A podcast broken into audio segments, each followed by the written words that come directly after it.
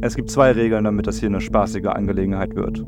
Regel Nummer eins, seid nicht langweilig. Und Regel Nummer zwei, go back to Regel Nummer eins. Folgt Regel Nummer eins. Das war, das war, nee, das war schon zu emotional gerade. Unser, unser Schnorchelkursleiter, der mit uns eine schöne Schnorcheltour gemacht hat, der hat das noch viel gelangweilter gesagt. Der hat gesagt, there's one, there's one rule, guys. Don't be boring. And the second rule is, follow second rule, follow rule number one. Und das Ding ist, das Ganze hat er gesagt nach seiner Ansprache, wo wir alle schon dachten, dass er gleich einschläft, weil die Augen auf halb acht hingen und äh, absolut gar keine Motivation in der Stimme hatte. Und das war quasi dann das Ende, das Topping, das Kom Konglomerat seiner Rede war dann, dass man nicht langweilig sein sollte. Und es war fast schon Komik. Das Ja, war ja, echt da musste ich auch lachen, das Es war wirklich so, also kennt ihr diese Momente, wenn ihr denkt, ähm, das ist jetzt die versteckte Kamera für mich. So, da, das ist jetzt genau das. Und wir sind dann auch, man muss schon sagen, wir sind ein bisschen drüber auch manchmal, wir sind schon zu energetisch und wir wollen dann auch schon irgendwie dieses ganze Gruppenprozedere anstoßen und schon beschleunigen. Ne? Man hat ja in der Gruppe dann, wenn man schnorcheln geht zum Beispiel oder irgendeine Tour macht und dann nach einer halben Stunde sagen wir alle ihre Namen und dann langsam kommt man ins Gespräch. Ich möchte das immer alles in drei Sekunden abwickeln, dass man halt direkt eine coole Truppe ist und so, hey, oh, was ist dein tiefstes, dunkles Geheimnis und äh, was ist der Mädchenname deiner Mutter und let's go, wir haben jetzt einen coolen Tag. Und es war das absolute Gegenteil. Wenn ihr in den Tag startet und mit so viel langweiliger Energie beginnen müsst, dann ist das schon heavy, so wie bei dieser Tour. Und das ist ein Abbild. Und damit wollen wir jetzt erstmal reinstarten und euch herzlich willkommen heißen zur äh, Travel Therapie, zu einer neuen Episode der Travel Therapie. Das ist schon ein bisschen ein Abbild äh, Mittelamerikas, wo wir jetzt schon seit äh, nicht geraumer Zeit unterwegs sind. Wir waren ja in Mexiko, wir waren ja in Belize, wo dieser Podcast nochmal so alles abwrappt ein bisschen, so unsere finalamente Meinung und unser Urteil, unser, äh, ja, unser Willst du jetzt aber quasi gerade sagen, dass Mittelamerika langweilig war? Ich möchte sagen, dass die Touren, die man in Mittelamerika machen kann, extrem vorsichtig ausgewählt werden müssen und dass sehr viele Tourguides, die eigentlich das mittelamerikanische Feuer in die Welt tragen sollten, nämlich in die Touristen weitergeben sollten, dass das echte Schlaftabletten ganz oft sind. Ich glaube, die sind einfach gelangweilt von den Touristen mittlerweile, weil sie die Tour halt schon zum 85. Mal gemacht haben und weil, ist jetzt vielleicht ein bisschen äh, vorschnell gesagt, aber weil die Amerikaner grundsätzlich alles feiern, was sie vorgesetzt bekommen. Also so, man, wenn man sich so ein paar Rezensionen durchliest, dann sieht man schon sehr schnell, dass die, also einfach so gleich ein Hype, da wird halt gleich ein Hype ausgelöst. Wenn man nur einmal kurz freundlich winkt, dann ist es gleich, oh mein Gott, dieser Typ, der war einfach, das war ja Halligalli pur und da ging es richtig ab und dann, dann denkst du halt. Das sind die okay, Google-Rezensionen auf jeden Fall, dann immer, weil sie denkt, oh geil, das ist ja eine Tour, die mir auch gefallen würde. Ja, und da denkst du halt, das ist ein krasser Showman, der uns da begleitet. Wow, der hält alles zusammen, da ist halt vorne und hinten stimmt alles. Und dann kommt man halt hin. Ich fand es auch gar nicht so schlimm. Ich dachte halt, okay, der ist vielleicht noch ein bisschen verkatert. Also ich glaube, ich dachte, okay, er ist ein Showman. Er, da kommt noch was, aber er hat wahrscheinlich zu viel gefeiert am Tag davor und hat zu viel Halligalli eben gemacht, zu viel Alkohol im Blut noch. Der muss jetzt erst ein bisschen auftauen. Das sind mir die allerwenigsten liebsten Menschen, die einen auf großen Showman machen wollen am Freitagabend, aber am Samstagmorgen dann so am genervtesten sind von allen. Die dann so, oh, red kein Wort und ich trage Sonnenbrille den ganzen Tag und so. Weil ich denke mir so, okay, du hast am Freitagabend absolut ein falsches Dasein geboten. Das bist nicht du anscheinend, wenn du so viel Zeit danach brauchst, um wieder aufzuladen. Ja gut, Kevin. Nee, das sind so, lieber habe ich Leute, die konstant, äh, die, die nicht nur im Mittelpunkt stehen müssen, die konstant irgendwie gut drauf sind, ähm, also nicht immer gut drauf sein müssen, aber die einfach ja, auf einem Level so sind, Das sind die halt sich nicht so verstellen müssen, beziehungsweise die sich so hart abknallen müssen, damit sie eine, eine, eine, eine, eine Rolle annehmen können, den, äh, der sie gefallen. Das sind halt zwei Extreme. Vielleicht hat er ja gar nicht vorgehabt, am Freitag so hart abzustürzen. Weiß man ja nicht. Vielleicht hat er einfach nur eine gute Zeit. Und wenn du am nächsten Tag fertig bist, wenn du verkadert bist, fühlst du dich einfach kränklich, dann bist du natürlich nicht dein, dein wahres Ich in dem Moment, sondern du bist sehr vergiftet. Dein Körper steht ja quasi unter Giftstoffen, muss das erstmal alles reparieren und du bist völlig dehydriert und deswegen äh, kann man das natürlich auch verstehen, weil man dann nicht so parat steht. Aber letztendlich war es natürlich eine Tour bei uns, die so gebucht wurde. Und da muss man, wenn man arbeiten muss, halt auch ein bisschen seinem, dann gucken, dass man halt einigermaßen repariert da auftaucht. Ich glaube aber gar nicht, dass er äh, verkatert war oder so, letztendlich, weil ich glaube, es war einfach sein Naturell. Ich glaube, er hat einfach diese, die, die Ansprache, die er am Anfang gehalten hat, hat er sich halt irgendwo mal von einem, der ihn eingelehrt hat, hat er sich das so aufgeschrieben und hat das seitdem einfach immer so runtergerattert, ohne es aber selber zu leben und zu verstehen, weil es war nämlich, also die gesamte Tour war es eigentlich so, dass er eigentlich fast nichts gesagt hat. Nein, er hat schon was gesagt, aber er war so ein Typ, dem man eigentlich sagen muss, dass er lauter reden soll. Und ich bin aber so ein Typ, der das nicht über die Lippen bekommt, weil man ja nicht beim sein möchte. Vor der Truppe so, hey, hey John. Kannst du mal die, kannst du mal ein bisschen lauter reden, bitte? Ich höre gar nichts hier in der zweiten Reihe, so quasi. Mhm. Ja, das ist, ähm, hast du nicht, hast du früher in der Schule auch diesen, diesen Test gemacht über die Arbeitsagentur, wo du ein paar Fragen beantworten musstest ja. und dann kam raus, dass du Klempner wirst? So? Wasserbauer. Wa Wasserbauer. Ja, ich wusste also CO2 auch nicht, aneinander gekettet. Ich wusste auch nicht, was das ist im Endeffekt, aber mein Berufstipp war Wasserbauer. Das ist ja mega gut, aber kam nicht in Frage für dich. ja, hätte man mal probieren können. Leute, ich habe alles Mögliche angekreuzt. ich lasse Wasser zum Beispiel. Und merkt, ich bin kreativ. Ich will was in Richtung, The ich bin Theater, Film interessiert. Und du willst was sehr, oder hast du schon aufgehört? Und ich bin einfach, vielleicht, weil ich angegeben habe, dass ich gern schnorcheln ja, gehe. Genau. Aber Leute, es war so weit weg entfernt. Ich hatte ja gar nichts mit Handwerk oder so zu tun. Ich weiß, ich dachte echt, die wollen mich verarschen. Meine These war schon immer, das ist meine Verschwörungstheorie Nummer eins, die ich bis heute glaube, dass es scheißegal ist, was du da einträgst, dass am Ende da bloß das rauskommt, was das Land gerade braucht. Hm. Dass man halt Jobs füllen muss und klar, du bist jetzt kein Wasserbauer, also hier, der Avatar wird Wasserbauer zum Beispiel. Mhm. Aber so ein paar denken sich dann so, die voll lost sind, die, ich war, ich bin ja auch bis heute noch, na, wird jetzt ein bisschen besser, aber immer noch, also ein Großteil meines Lebens war ich lost. So, ich wusste nicht, was ich machen soll. Und ein paar schlaue Menschen sagen es dann vielleicht, ah, das ist jetzt eine, ein Zweig, an den ich mich greifen kann quasi. Und jetzt werde ich Wasserbauer. Du willst nicht wissen, wie viele Leute in deinem Jahrgang Wasserbauer geworden sind. Und heute tief unglücklich wahrscheinlich. Was glaubst du, was bei mir rausgekommen ist? Irgendwas Extrovertiertes? Was auch nicht. Ich war nicht immer extrovertiert. Nee, eben, was dann, wo du dann auch halt dachtest, das kann ja nicht sein. Hm, kann man schon sagen. Okay, komm, wir spielen jetzt drei Minuten. Was wäre ich laut Arbeitsagentur geworden? Autoverkäufer. Nee, nee, ich, du, du, du, stellst Fragen und ich sage mit Ja oder Nein. Oh. Okay, extrovertiert, ja, kann man schon sagen.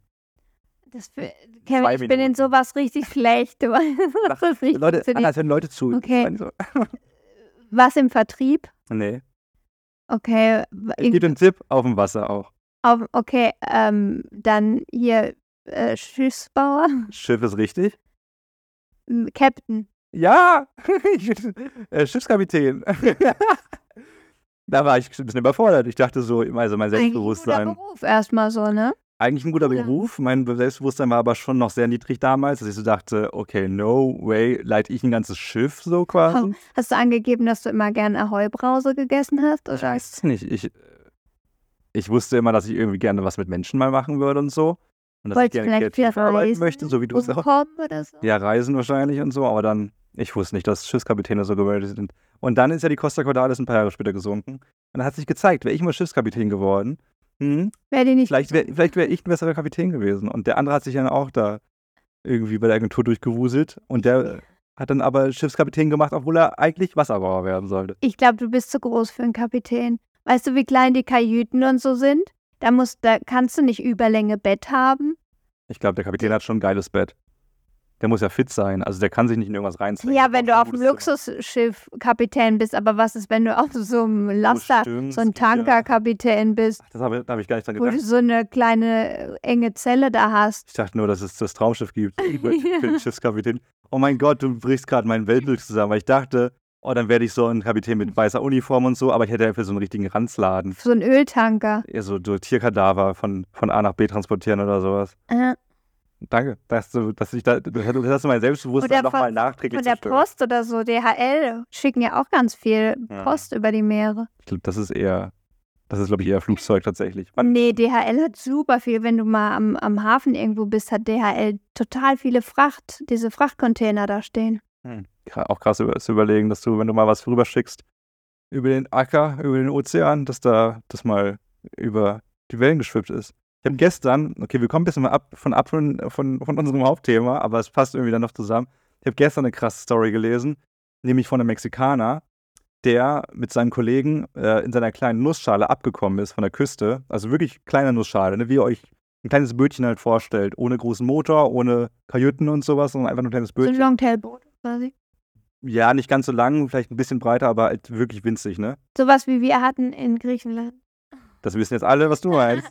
nee, das war ein Segelschiff, was wir da hatten. Das war schon sehr. Nee, ich meine, wo wir uns selber gemietet haben. Ach so. Ja, ohne Motor. Äh. Also es war so ein kaputter Motor dann ja anscheinend. Weil er mit seinem Kollegen, beziehungsweise er, hat 438 Tage auf dem Ozean verbracht. Über ein Jahr.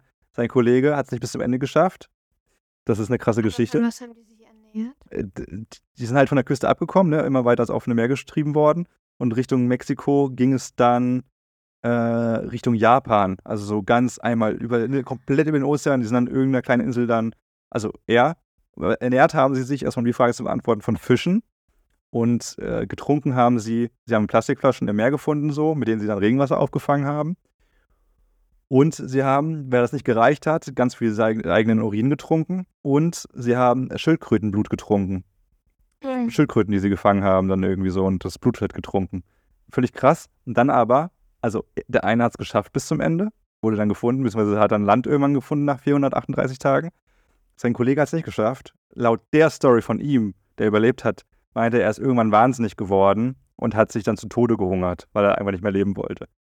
Die Familie von dem Verstorbenen hat jetzt aber den Überlebenden verklagt direkt, als der angekommen ist. Stell dir mal vor, du kommst nach einem Jahr an Mann. wirst direkt verklagt, weil die natürlich überzeugt sind, dass er ihn aufgegessen hat.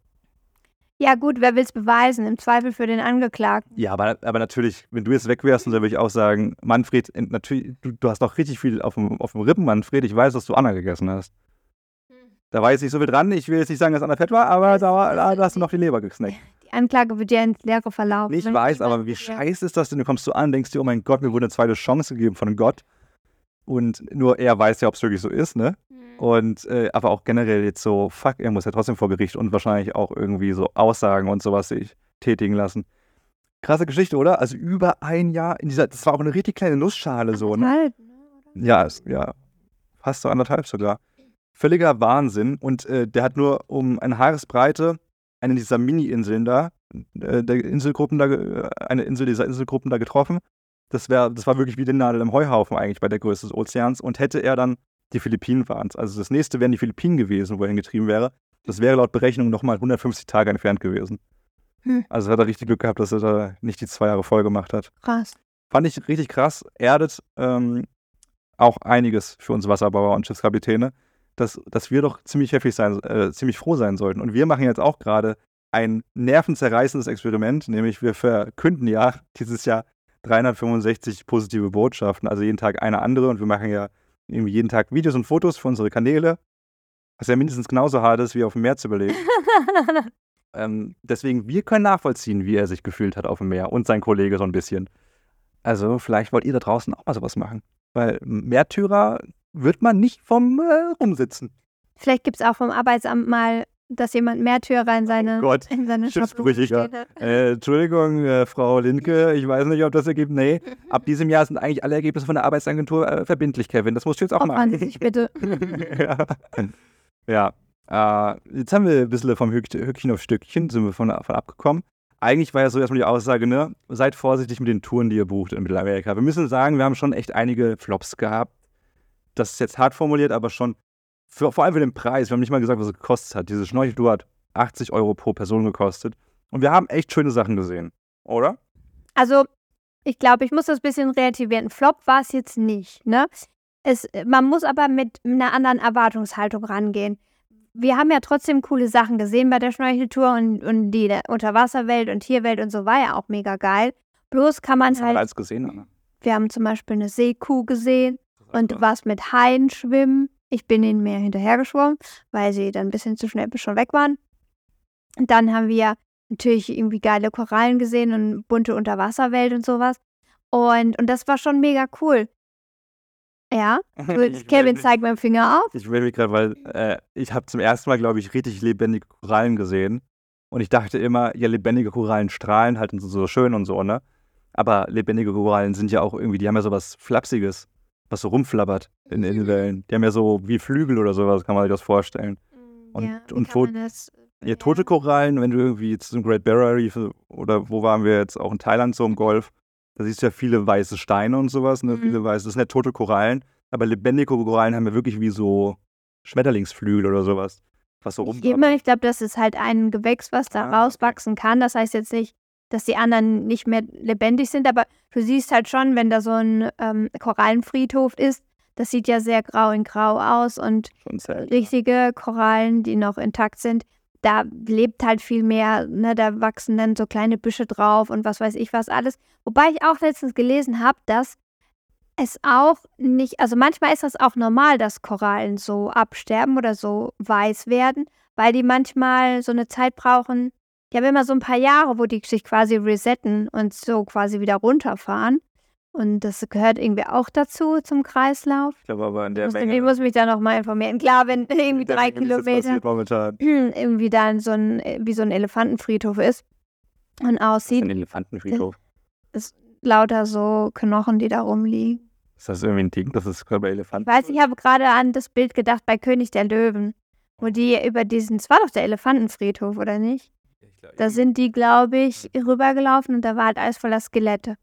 Naja, jedenfalls, nee, es war, es war schon mega geil so, aber wovon wir halt, Die Natur an sich ist geil, aber Ja. eigentlich sollte ja ein Guide, die Tourguides waren halt nicht so prickelnd. eigentlich sollten das ja Animateure sein, so quasi, ne? So wie Anna früher in den guten, in den besten Jahren, die sind ja immer noch die besten Jahre, aber die Jahre meine ich, wo sie auf dem Tresen stand. So sollten ja äh, Guides sein, die sagen, ey Leute, wir, ich bin Belizianer oder einfach, ey, ich bin der Typ, ihr seid hier zu Gast, wir zeigen dir jetzt irgendwie was Geiles. Weil du hast recht, vielleicht ist das äh, nervig, wenn man es zum hundertsten Mal macht, aber es ist ja eine Aufgabe. Ein Steuerberater kann ja auch nicht sagen bei der hundertsten Steuererklärung, oh, jetzt habe ich aber keinen richtigen Bock, die zu korrigieren. Das mache ich ja wieder. Wahrscheinlich machen die das. Aber gerade so extrovertierte Jobs und Leute, die dann irgendwie so eine Woche sich ansparen, um mal Urlaub zu machen in Belize und die dann so einen Guide haben, wo sie selbst den Entertainer spielen müssen, ist schon schade. Wir haben dann auch, ähm, also so was, was die Natur anging und so, hat er ja schon was erklärt. Also er hat dann auch bei, wir sind ihm da mal hinterher geschnorchelt und dann hat er so ein paar Sachen gezeigt. Ah, okay, das ist eine Muschel und das ist Pipapo. Klar, das hat man nicht immer verstanden, weil dann sind irgendwie zwölf Leute, die hinter ihm her schwimmen und dann, wenn man gerade unter Wasser ist und gerade schnorchelt, dann hört man ja auch nicht, was er sagt in dem Moment und dann denkt man, okay, habe ich jetzt gerade verpasst oder nicht? Und ist halt ein bisschen ungünstig auf offener See, bei Wellengang und so, so Sachen zu erklären, aber gut, wie soll man es auch anders machen? Aber so, er könnte so eine Flagge raushalten oder sowas. Jetzt red ich. Weil es war immer so, man hat den Kopf hochgesteckt, weil man dann irgendwie, ja, man muss ja auch atmen und Luft anhalten und sowas. Das ist ja dann schon ein Spiel äh, der, der Elemente.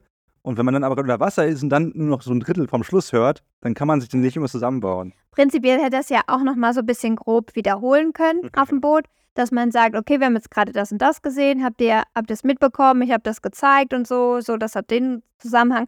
Aber auf dem Boot war er immer sehr still und wir haben dann auch äh, Mittag gegessen und so auf dem Boot, da wurde das Essen verteilt und dann mampft ja jeder erstmal so vor sich hin und da hat man wirklich die Grillen zirpen hören, weil er uns einfach, also er hat uns einfach das Essen gegeben und normalerweise, ne, der Guide versucht dann so ein bisschen zu verknüpfen zwischen den Leuten, dass da eben nicht so eine Stille herrscht.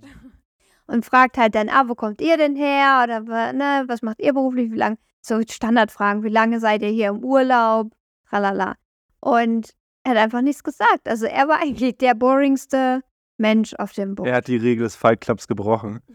Und äh, was ja eigentlich auch Sinn des Fight Clubs ist, die Regeln zu brechen, aber in dem Sinne war es wirklich einfach nur so, John, mein alter Partykumpel, das war, das war nicht so viel. Und dann ist es auch eine krasse, eine krasse Auswirkung, oder? Weil es war schon sehr schön, so eine schlafende Seekuh, die wir dann gestört haben beim Schlafen. Also wir sind ihr nicht zu nahe gekommen, aber die ist bestimmt immer kurz, die hat aber bestimmt mal so kurz die Augen aufgemacht, so hat sich, oh, schon wieder sechs Touristen, die um mich irgendwie schweben und mich angucken.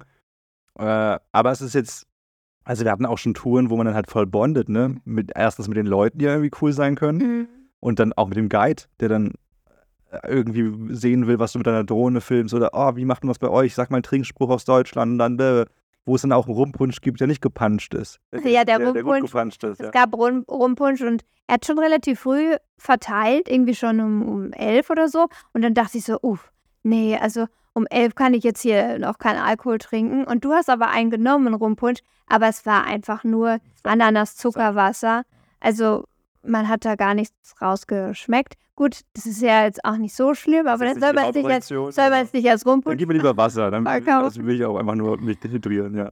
Und ähm, nee, ja, wir hatten schon Touren, wo man dann irgendwann einfach, wo, auch wenn er immer wieder denselben Gag bringt und immer wieder denselben Brüller, aber wir sitzen ja zum ersten Mal in der Ja. Tour und ne, es gibt ja, ich habe ja damals auch äh, ein bisschen äh, im Kletterpark, damals war ich Instructor und da hat man irgendwann seine Floskeln, die man immer wieder wiederholt und so. Aber das ist ja auch nicht schlimm, weil es sind ja immer wieder neue Leute, macht ja nichts. Aber so, dass halt mal ab und zu mal ein Lacher kommt halt. Ein Comedian macht auch nichts anderes. Also Ja. Ein Comedian ist, der macht sein Programm immer und immer wieder. Und das ist eigentlich das Coole daran, dass man es perfektionieren kann. Und eigentlich kannst du dich ja, wenn du es positiv siehst, kannst du der geilste Motherfucker in deinem Job sein. Du kannst Leute schreiben, oh, John war so witzig. John kann den Witz schon eine Milliarde Mal erzählt haben. Und der weiß dann aber halt irgendwann, wenn die Pointe richtig gesetzt wird. Deswegen, vielleicht habe ich auch mal Bock auf so einen Job, einfach damit Leute zu mir sagen können, boah, der Kevin, der ist so witzig. Einfach, weil ich das so, weil das so Routine geworden ist. Ja, vielleicht mal Stand-up machen, das Gleiche, dann kann man, da- das ist dann auch der, das ist der, der eigentliche Job. Ja, deswegen eher für 160 Euro bzw. 80 Euro pro Person. Wir sind ja große Thailand-Fans. Da kostet so eine Tour, die länger geht und die mehr Essen beinhaltet und mehr Fun von den Guides so und generell von der Truppe, die kostet so 30 Euro maximal pro Person. Mir kommt es jetzt auch gar nicht so krass aufs Geld drauf an. Also wenn die jetzt mega gewesen wäre, dann hätte ich auch gesagt, hey, das Geld war Ja. voll. Ich, ich meine, sie war ja auch schön. Aber wenn jetzt alle Rahmenbedingungen drumherum auch noch, wenn diese Grillen halt nicht gezirpt hätten zwischendurch, sondern man auch noch äh, halt mega viel, ne, Lachen und sowas, das wertet halt deinen ganzen Tag auf, wenn du irgendwie, wenn die Stimmung gut ist und so. Und man halt nicht so denkt, oh, ähm, ist der Guide äh, ansprechbar jetzt gerade oder hat er vielleicht noch ein Mittagsschläfchen irgendwie nötig? Und ja, in Thailand, klar, der Preis ist natürlich umso schöner, dass es dann günstiger ist. Und da ist halt das alles so ein bisschen vielleicht unkomplizierter, ein bisschen gelassener. Die, äh, zumindest, wir haben auch noch nicht alle Touren ausprobiert, aber wir waren schon oft auf Touren, wo dann halt so richtige äh, irgendwie Rasta-Leute oder irgendwie so richtig Eingesessene die halt auf dem Meer quasi schon leben und äh, zu Hause sind und schon eine halbe Ariel geworden sind, dass die, die sind dann halt da und hüpfen da übers Boot und sind halt irgendwie so spritziger von der Art so ein bisschen. Ja, das ist, glaube ich, mein Problem, was ich so habe mit Mittelamerika aktuell. Mexiko, Belize hat beidseitig das Problem, dass es schon zu satt wirkt, so dass die halt das, ihre Jobs, äh, Tours äh, routinemäßig machen. Und das ist natürlich voll pauschal gerade gesagt. Es gibt bestimmt ganz viele Menschen, die es nicht so machen. Da hatten wir jetzt auch nochmal in Belize das Glück, als wir eine Tubing-Tour gemacht haben, als wir einmal mit, mit Miguel so ein Höhlensystem durchgetubt sind, also mit so einem Wasser, mit so einem Gummischlauch. Könnt ihr euch vorstellen, dass man so einen Fluss runter saust, sehr gemächlich und sich ein paar Sachen anguckt. Kein Schlauch. Also nicht, dass ihr denkt, das wäre so eine Nudel, so eine Also Schwimmnudel. ja, zusammen im Kreis angebunden, so circa dann. Und der muss man sagen, der war auch schon, da hat man auch schon gemerkt, der hat schon eine Million Mal gemacht und der macht sein Ding so, aber er war schon offener und netter, aber dem kann man Spaß machen und so. Also, ne, aber es fällt mir schon auf, dass es öfters der Fall ist und dass der Preis höher ist. Und du hast schon angesprochen, ich glaube, das sind die US-Amis, die das ver verursachen. No hate, aber das ist, glaube ich, genau das. Die, die bringen, glaube ich, sehr, sehr viel Geld mit für den Urlaub, den sie machen. Die protzen sehr, sehr gerne. So ein negatives Wort, aber die zahlen einfach sehr, sehr gerne sehr viel Geld, was natürlich super schön ist für die Locals dann. Aber was dann so äh, die Erwartung verfälscht in dem Sinne, dass sie sich auch, dass sie Bock auf ihren Job haben müssen, vielleicht sogar. So dass sie einfach ihr Programm da runterrasseln, dass sie dann sowieso ihr Trink dickes Trinkgeld bekommen, sowieso die dicken ähm, Eintrittsgelder bezahlt werden und gut ist, alles sind happy quasi. In Thailand zum Beispiel, äh, Musterbeispiel, ist ein Backpackerland, da will niemand 80 Euro für eine Schnorcheltour bezahlen, deswegen geht das gar nicht erst. Und da ist das irgendwie ein tolles Gleichgewicht, finde ich. Da ist es äh, okay, teuer, da kann man Trinkgeld geben, da gibt es Essen, das ist eine gute Stimmung, da, da sorgt man sich, da fragt man den Guide, wie es ihm so geht, da fragt der Guide so, woher man kommt und so. Irgendwie ist das eine schöne Symbiose. So. Aber ansonsten äh, ist es wunderschön, muss ich sagen. Also Belize hat mir bisher, ich hatte echt Angst vor Belize, weil irgendwie ja so wenig noch bekannt davon ist, so quasi im Mainstream. Und weil ja die Kriminalität relativ hoch ist, ne? Grüße gehen raus ins Auswärtige Amt, wo direkt wieder gewarnt wird, dass man nicht, äh, nicht stehen bleiben soll in Belize. Man muss immer schnell irgendwie von A nach B gehen. Und das ist, Leute, das ist ja wohl eine Regel für alles. In Berlin, Neukölln will ich auch nicht stehen bleiben. Da will ich auch, sobald die Dämmerung einbricht, ganz schnell weg. Und genauso ist es Belize City. Also einfach äh, nicht ganz dumm sein, äh, die Golduhren wegmachen, wenn man welche besitzt, vielleicht nicht tragen. nicht den Leuten unter die Nase reiben, dass man sehr viel Geld besitzt, nicht äh, in den falschen Gegenden abhängen, ohne vielleicht mal mit Locals Quatsch zu haben und äh, sich ähm, erfragt zu haben, wo das denn so ist. Und dann läuft das eigentlich. Also Corker, wo wir waren, auch Belly City, wo wir ne, dann abgefahren sind Richtung Corker. Ich habe selten einen so organisierten Hafen erlebt. Ich glaube, da haben wir letztes Mal sogar auch schon. Ja, deswegen skippen wir das. Corker, aber echt eine Trauminsel. Bisschen zugebaut auch. Also da gibt es jetzt keinen typischen Strände und so, wie man sich das vorstellt von der Insel. Aber ich glaube, es liegt an der Insel an sich. Ja. Also es ist halt, ähm, die geht ja schon fast unter quasi die Insel. Also der Meeresspiegel ist da sehr hoch, beziehungsweise umgekehrt, der, wie heißt das, der, ähm, Der Meeresspiegel, also die Stadt die- oder diese Insel liegt auf dem Meeresspiegel genau, fast schon. die, die, haben halt fast gar keinen Höhepunkt sozusagen. Also die haben halt ganz oft, ist halt diese Strandlinie so ein bisschen mit so einer Mauer ein bisschen bebaut, weil die so befestigt werden musste, damit das, der Sand nicht noch weiter abrutscht, weil sonst einfach die Insel sich auflöst an den Rändern. Also der Rand wird dann einfach sonst irgendwann so fusselig, dass das immer weiter einbricht und da stehen ja irgendwann dann Häuser, dass man das so versucht hat, ein bisschen da so eine Mauer hinzubetonieren, also keine hohe, sondern quasi in den Sand rein ähm, und so Stege und so dafür halt gebaut hat. Aber ich fand, es hat, also wir hatten halt einen Pool bei der Unterkunft, deswegen hat es jetzt so das Badefeeling nicht unbedingt geschmälert, weil wir auch immer in den Pool hüpfen konnten. Aber das Inland von der Insel, weil die Insel halt winzig ist, also du bist sofort einmal über die Insel gelaufen, ist halt einfach, es ist richtig geil grün.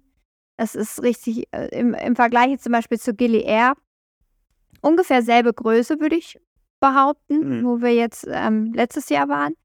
Ähm, hat mir Gili Air weniger gut gefallen, weil im Landesinnere einfach sehr viel vertrocknet war, sehr viel Müll rumlag, überall stehen irgendwie ganz abgemagerte Kühe und grasen so an so ein paar verdörrten Grashalmen da irgendwie rum. Und, und es liegt halt überall, sieht man halt irgendwie diese Plastikberge im Inneren, wenn man einmal kurz von A nach B fährt. Und da fand ich das irgendwie schon geiler, weil einfach dieses, überall stehen Palmen und es ist voll saftig alles und es gibt halt keine Straßen, es gibt nur Sandwege, also alles, man läuft halt quasi immer auf so chilligen Sandwegen und überall kleine süße Restaurants und Cafés und es darf nicht höher als zweistöckig gebaut werden, auch generell in ganz Belize, ne? Das heißt, alles ist schön überschaubar, nichts, irgendwie keine Hochhäuser, keine hohen Hotels und sowas. Und schöne Bungalows, schöne Stege, Strandbars und sowas. Hat mir echt vom Feeling her saumäßig gut gefallen. Inselthese ist ja sowieso bei uns. Irgendwie geht die Zeit langsamer vorbei, irgendwie sind alle Leute entspannter. Irgendwie ist alles besser. Und da auf Kikoka genau das gleiche, obwohl es da nicht mal einen richtigen Strand gibt. So. Auch keine so rich äh, Gäste. Also klar, wir haben so ein, zwei bisschen fancyere Hotels gesehen. Aber wenn man das jetzt vergleicht mit Mexiko oder was mit den Inseln in Mexiko passiert, wo krasser Luxentourismus äh, schon eingefallen ist, zum Beispiel die Insel vor Cancun, ähm, ne, Cozumel oder auch hier äh, Isla de Mujeres. Genau, Isla Mujeres. Da, da sind schon super viele Luxusbauten und da sind äh, krass viele Pauschaltouristen einfach unterwegs. Während ich bei Kikoka echt so das Gefühl hatte, das sind echt eher so ein bisschen Individualtouristen halt. Also da gibt es nur so kleine Lodges oder so Apartment-Hotels oder sowas. Also kein fette, keine fetten All-Inclusive-Bunker halt. Und da geht man einfach, schlendert man abends mal noch, holt sich ein Eis und so. Und das ist alles so ein bisschen easygoing-mäßig. Also vom Flair her echt schön. Vielleicht auch, weil das Land noch so jung ist. Also Belize wurde jetzt gerade erst 42 Jahre alt. Ist ja noch äh, in den allergrünsten Jahren unterwegs gerade. Und ich glaube, der Tourismus ist da noch nicht ganz so krass angekommen. Äh, Und also ist natürlich schon viel Tourismus so, es lebt schon von sehr viel Tourismus, aber im Vergleich zu Nachbar Mexiko sind die Zahlen echt in Ordnung, weil in Mexiko natürlich auch das Kartell und so herrscht, dass man so Angst hat, aber weil gerade Yucatan schon so touristisch ausgebaut ist, dass man da gerne hinreist, ohne auch große Sorgen. Das hat Belize jetzt noch nicht so krass. Da ist noch dieses Image so, ja, es ist gefährlich, passt bloß auf. Und wenn ihr nach Kikoka wollt, dann müsst ihr über Belize City, über die Horrorstadt, was Bullshit ist.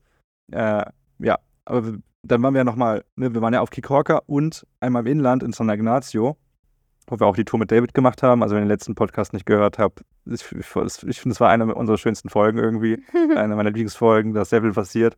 Eine krasse Geschichte. Und äh, auch da im Inland, ne, wir waren ja in San Ignacio, in einer Stadt, die nicht wirklich touristisch ist. Und äh, die eigentlich kein Mensch kennt. Also Ja. jeder, den wir, jeden, den wir getroffen haben jetzt auf der Durchreise, hat nicht Halt gemacht in San Ignacio, sondern ist weitergefahren, entweder woanders hin oder nach Guatemala oder so. Und jeder so, "Hä, San Ignacio, nee, habe ich jetzt gar nicht überlegt, da hinzugehen. War gar nicht auf dem Schirm bei den meisten. aber eigentlich, also wir wurden auch immer angeguckt. So, egal, wenn man mal losgelaufen ist da durch die Stadt, man wird immer so angeguckt dann und so. Und einmal war ich alleine unterwegs, weil ich die Wäsche weggebracht habe, und dann kam so ein Typ zu mir. Hey, hey bro, uh, I got two questions, questions for you. Number one, where the white girls at? And number two, where do you go to? Ja, ich musste dann so lachen, so, ey, so, keine Ahnung, wo die ganzen weißen Frauen sind. Und dann, Bei dir im Schlafzimmer. Genau, dann hat er nochmal gefragt, so, ja, wo gehe ich hin? Und ich so, ja, ich habe hier so einen Campingspot. Kann ich, mit, kann ich mitkommen oder was? Und ich so, nee, Mann, sorry. Und so gelacht halt und er meinte, alright, man, have a good day, man. und äh, irgendwie, also wird dann schon angeguckt und manchmal wird man auch angequatscht so, aber auf eine sehr sympathische Art und Weise. Ich glaube aber auch, äh, wenn du allein durch die Stadt laufen würdest, einmal war das ja irgendwie so, ne, dass du eklig angemacht wurdest, so mit, mit dem Spruch, hey Baby. Achso, auf Kikorka Auf Kikorka war das. Ja, das ist dann, ich glaube, als soloreisende Frau ist das dann schon nochmal was anderes. Ich glaube, weil ich mit A unterwegs war, dann stecken sich die Leute die, die Sprüche noch. Aber ja, die Männer sind da schon, glaube ich, auch so ein bisschen macho-mäßig und nennen die Frau einfach mal gerne Babe, ohne jetzt die Mhm. politischen Correctness-Artikel der SZ gelesen zu haben in Deutschland. Und ähm, ja, es ist irgendwie so, man geht da hin und es strahlt auch nicht jeder Mensch. Ich habe es oft erlebt jetzt, dass wir anfangen mussten zu lächeln und dann waren die so, ah, okay, die sind ja anscheinend okay. Äh, die sind anscheinend ganz nett. ist es auch okay. Hauptsache. Ja, Hauptsache. Und es war irgendwie, es ist echt äh, ein underrated Countryland, finde ich so. Das Essen war gut. Wir haben irgendwie immer gute Spots gefunden, wo wir auch günstig gut essen konnten, auch wenn wir in der letzten Woche eigentlich nur äh, El Salvador Essen gegessen haben. Es war gar nicht typisch Belize. Pupuseria heißt. Pupusseria. Pupsis. Und probiert die, die sind richtig, richtig Für irgendwie zwei Euro haben wir uns ja satt gegessen, was halt gigantisch war, wenn, weil wir halt dachten, Belize wird so ultra teuer für uns. Und dann haben wir einfach so coole Spots gefunden auf Kikorka in einer mega geilen, voll schönen Sunset Bar. War immer Happy Hour. Da gab es mega gute Drinks für 2,30 Euro zwischen der Happy Hour. Also absolut toller Preis. Und da war wirklich auch was drin und mega coole frische Säfte und sowas. Also äh, richtig gut. Und dann haben wir äh, Fried Jack haben wir probiert, was auch ähm, super Preis-Leistungsverhältnis hat, was mega lecker war mit Fried Jacks könnt ihr euch vorstellen, das sind frittierte Teigtaschen. Schmeckt aber ein bisschen wie ein Döner, wo ihr Sachen reinmacht. Ja, aber, Aber der Teig ist so ein bisschen wie so Berliner Teig, bloß ohne Zucker. Also so ein bisschen, die Pfälzer kennen das vielleicht aus Fas Fastnachtskichle.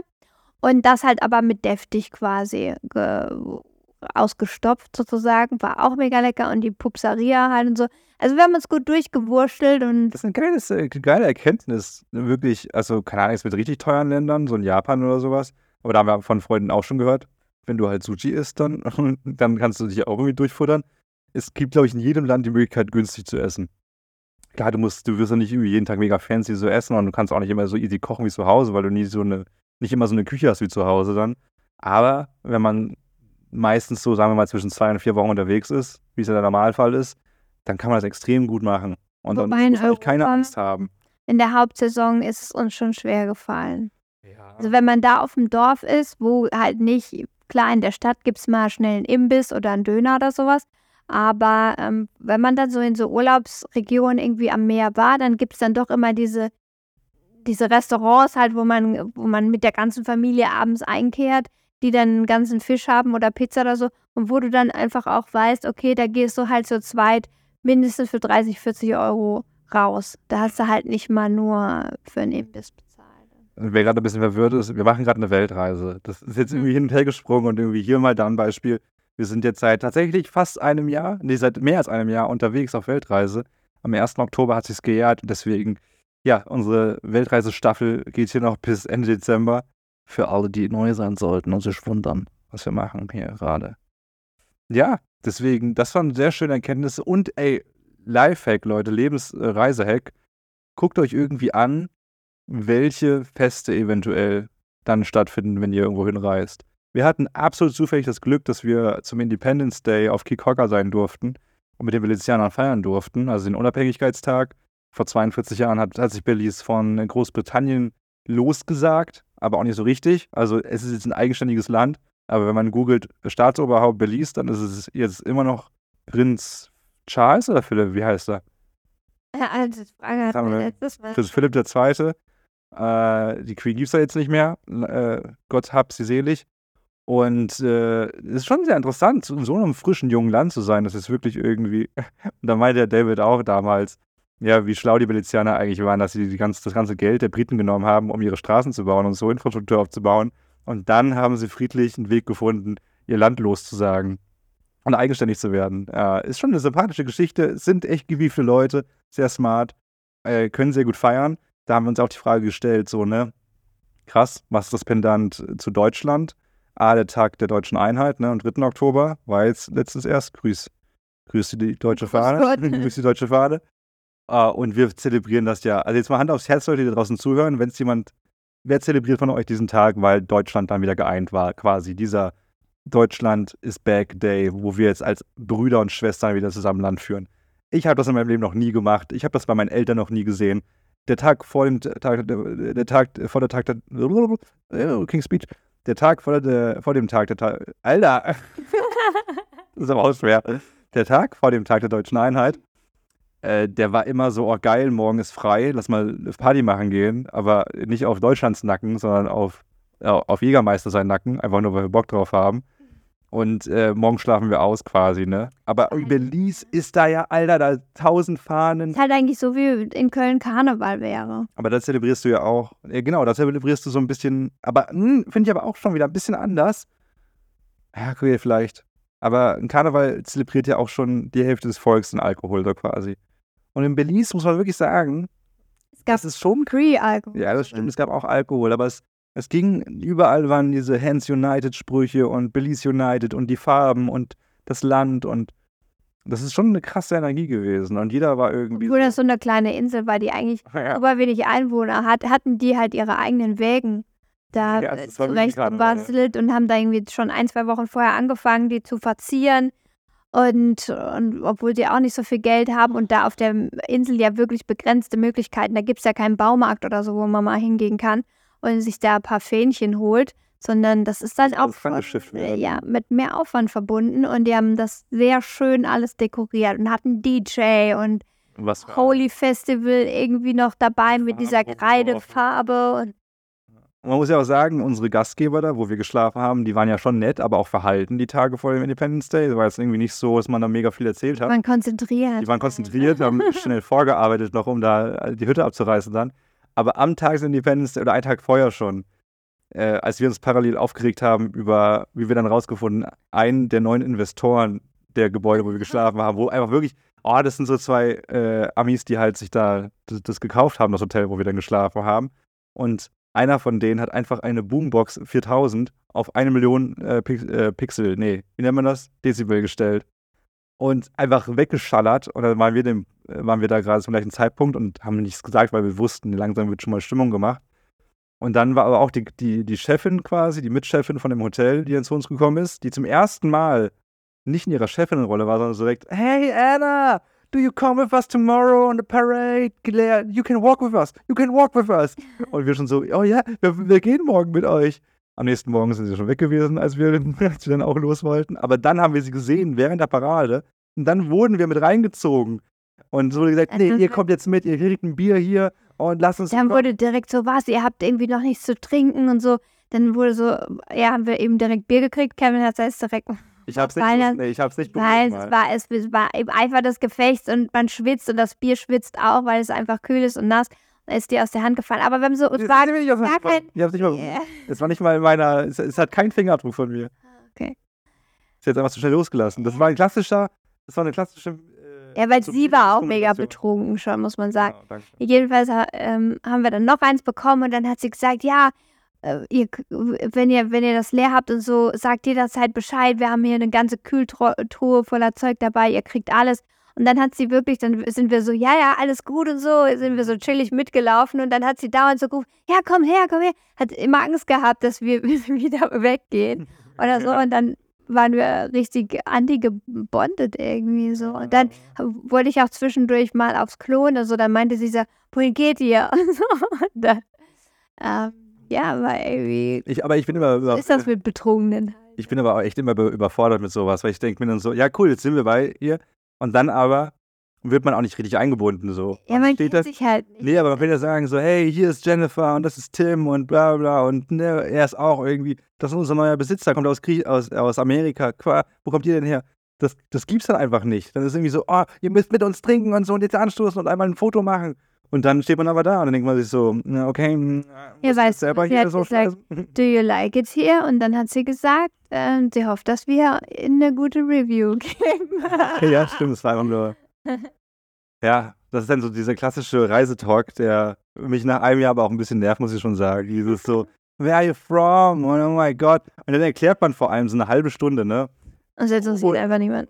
Unge ungewollt, aber also es werden diese Fragen gestellt, höflicherweise, und man will dann schon nicht antworten, aber dann macht man es trotzdem und dann sagt man, ja, wir arbeiten gerade und wir versuchen gerade mit so einem Projekt, ne, selbstständig zu werden und mal generell zu gucken, ob wir es nicht schaffen. Und so, oh wow, wow, wow. Und dann am Ende des Gesprächs, yeah, have a nice vacation, hä? Und ich denke mir so, hey, das ist kein Urlaub. Hast du mir nicht zugehört? Wir sind äh, echt am Machlochen hier auch. Ich habe gar keinen Bock mehr, das zu erzählen, weil ich immer das Gefühl habe, die, also wir hatten selten jemand, wo ich wirklich merke, ja, ja. der ist so interessiert, dass der jetzt will, dass wir wirklich zehn Minuten ausführen, was wir machen und äh, wo wir überall schon waren und dass wir eben jetzt gerade nicht nur das Land bereisen, wofür sie sich interessieren, also nämlich zum Beispiel, okay, wo Ja, war das- in Belize schon? Ja. Genau. So, so, sondern auch, wo waren wir in anderen Ländern schon? Und da merkst du ja schon auch direkt, dass dann meistens so Piep-Piep-Vögelchen, wenn man das so erzählt, dass die dann so rumgucken und dass man dann irgendwie ganz schnell zum Ende kommt, weil es einfach vom einen Ohr rein und ins andere wieder rausgeht. Ja, ja. Tatsächlich sind die Deutschen und die Österreicher und die Schweizer, die man so trifft, die interessiertesten. Und mit denen kann man auch die besten Unterhaltungen führen. Das ist schon sehr interessant, weil das irgendwie, was ich jetzt auch dieses Jahr auf der Weltreise gelernt habe, dass man am Ende des Tages am besten immer noch mit den Leuten kommunizieren kann, mit denen man die ähnlichste Kultur hat und die ähnlichste Sprache und so. Das ist schon für mich zumindest immer noch der Fall, obwohl ich mich sau gerne mit, äh, ne, mit unserem neuen Gastgeber jetzt hier in Guatemala, wir sind gerade in Gu- Guatemala, hallo, aber das ist im nächsten Podcast, wo man dann echt deep Talks hat, aber es wird nie so deep sein können, glaube ich, wie mit einem Menschen, der zu, zu 100% die Sprache genauso spricht wie du.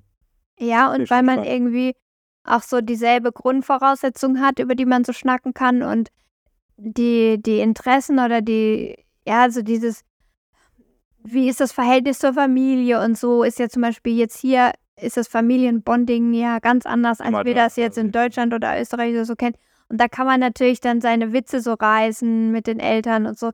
Das kann man halt hier, das ist halt ein ganz anderes Gefühl und da hast du dann direkt halt ein bisschen mehr Connection, wenn da jemand aus Europa halt Mhm. kommt. Ich möchte mal eine Smalltalk-Frage mit dir, mit dir ausprobieren, die ich letztens äh, gelesen habe irgendwo, die jemand benutzt in jedem Smalltalk, ob mit einem fremden Priester oder mit einem fremden Hundesitter oder ne, egal mit welchem Menschen, den er trifft. Die, die Frage stellt er, um ganz viel über die Person rauszufinden. Äh, Darf ich dir die Frage stellen? ja. Okay. Kann er dann immer noch ähm, gucken, ob ich sie beantworten will. Okay, stell dir vor, du bist auf einer, auf einer ganz kleinen, normalen kleinen Insel, die aus Sand besteht und da ist nichts drauf, okay? Einfach nur Sand quasi.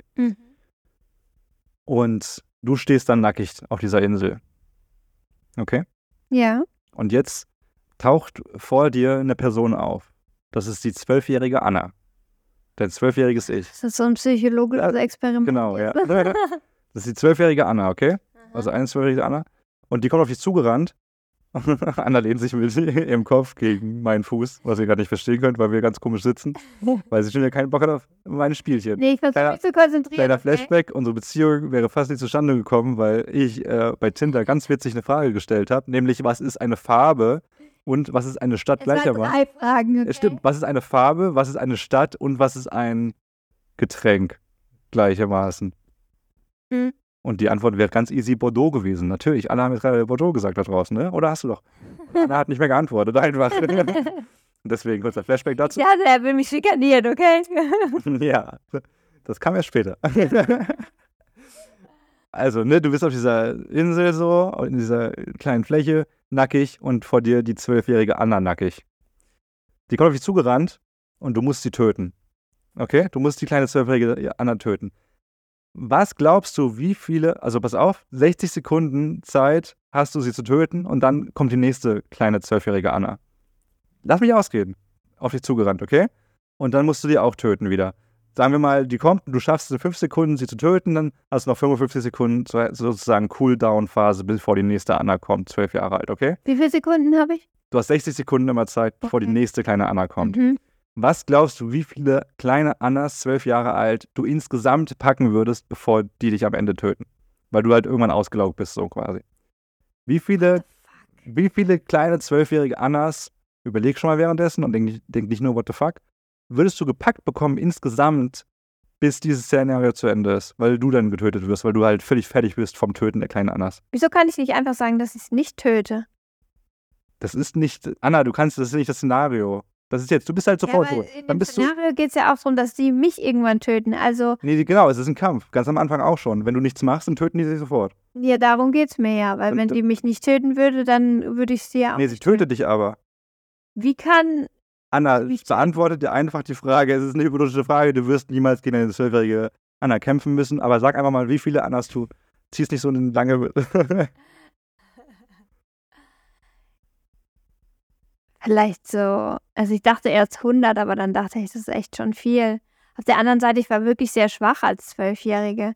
Bin ich immer noch, aber trotzdem habe ich ja doch ein bisschen mehr äh, Serien geguckt aktuell und ein paar Selbstverteidigungsskills drauf. ich habe Netflix ist- Weiß nicht, wie Karate geht oder was. Was lockst du? Sagen wir mal 25. Oh, krass, so wenig. Ich hätte jetzt. Krass, weil das ist eigentlich, das ist, du hast recht, es ist eine kranke, kaputte Frage. Ja. Aber eigentlich ist sie auch sehr smart, äh, habe ich dann verstanden, weil es genau darum geht. Was traust du dir zu, heutzutage mit deinem Ich gegen dein viel jüngeres Ich, was, man muss wirklich sagen, Anna in dem Alter war einfach kleiner als eine Amöbe. Also du hättest jetzt eine Million sagen können, das wäre ja auch realistisch gewesen.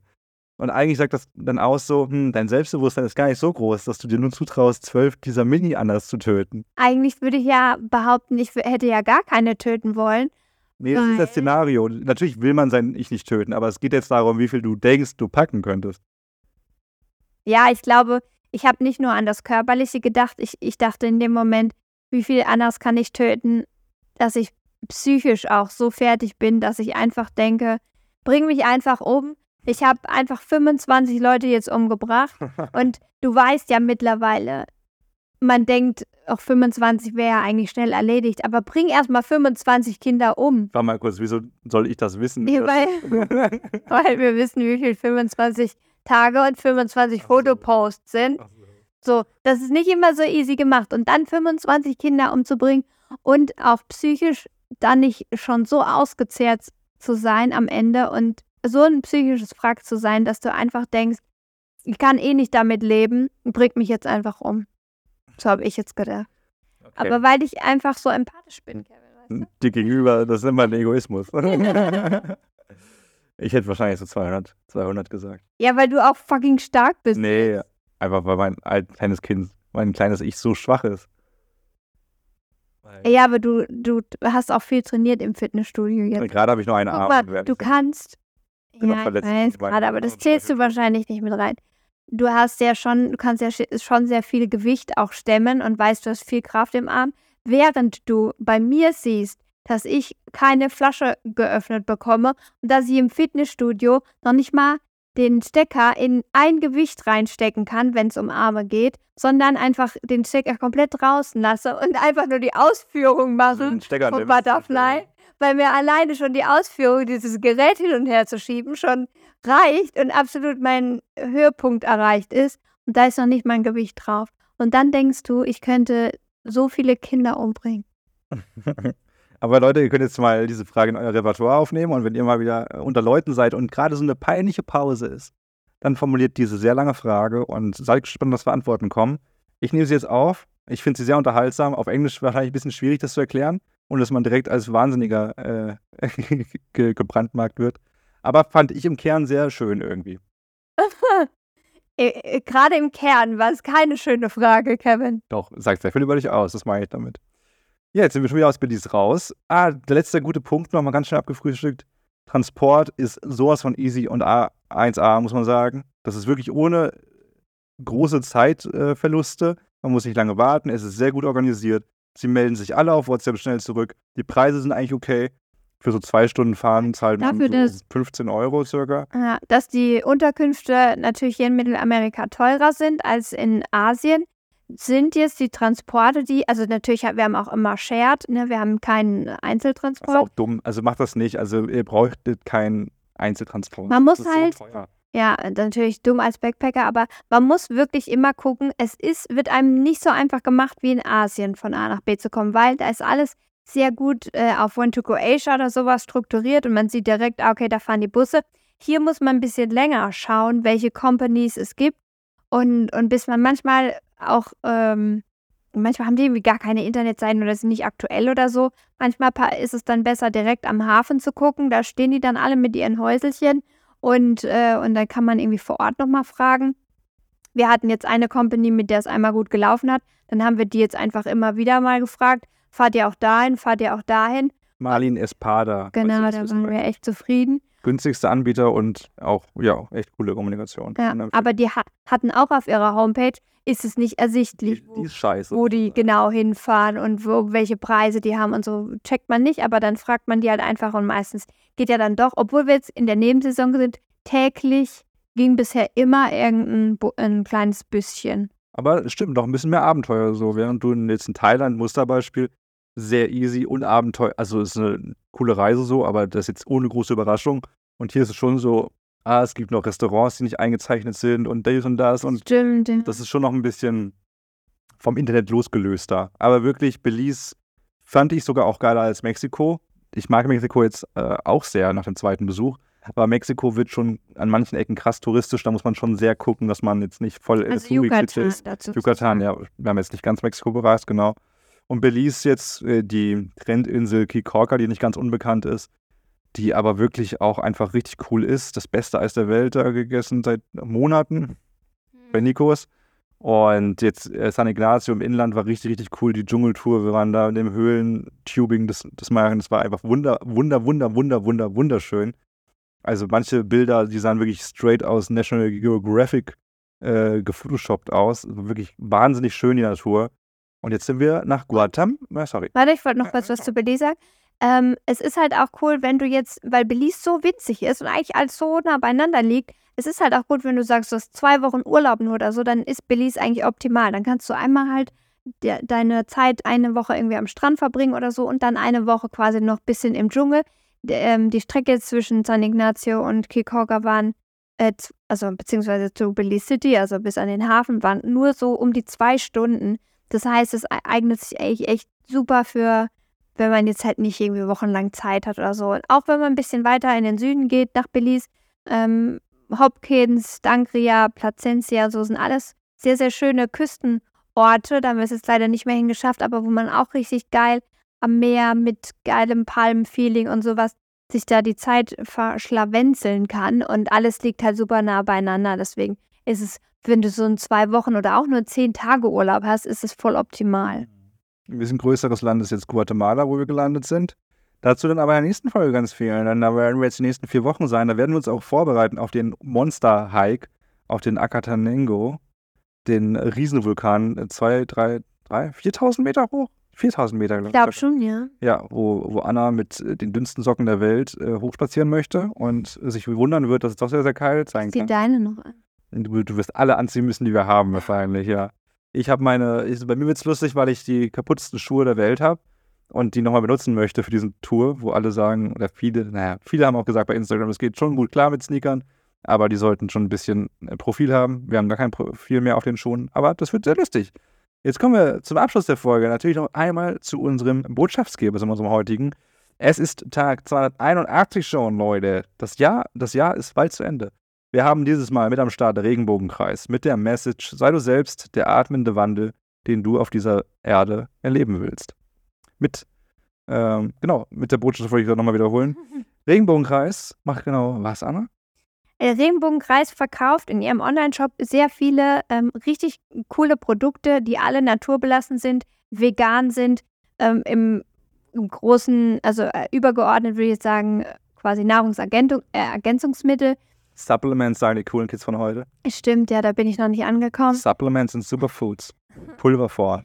Also quasi, ja, Pulverform oder Tabletten, Mineralien, alles, was du brauchen kannst. Darmsanierung, äh, Darmkuren, quasi alles, was deinen Organismus auf natürliche Art und Weise stimuliert, gesund macht, dein Immunsystem wieder aufpäppelt. Also wenn man da irgendwie ein bisschen ein paar Defizite hat, dann äh, kann man da auf jeden Fall mal gucken, was man da äh, Nettes findet. Die Produkte sind halt alle, ähm, na, habe ich schon gesagt, nachhaltig, naturbelassen, sind dann zum Beispiel, man hat ja manchmal auch ähm, diese natürlichen Produkte, die aber trotzdem gespritzt wurden oder so vorher.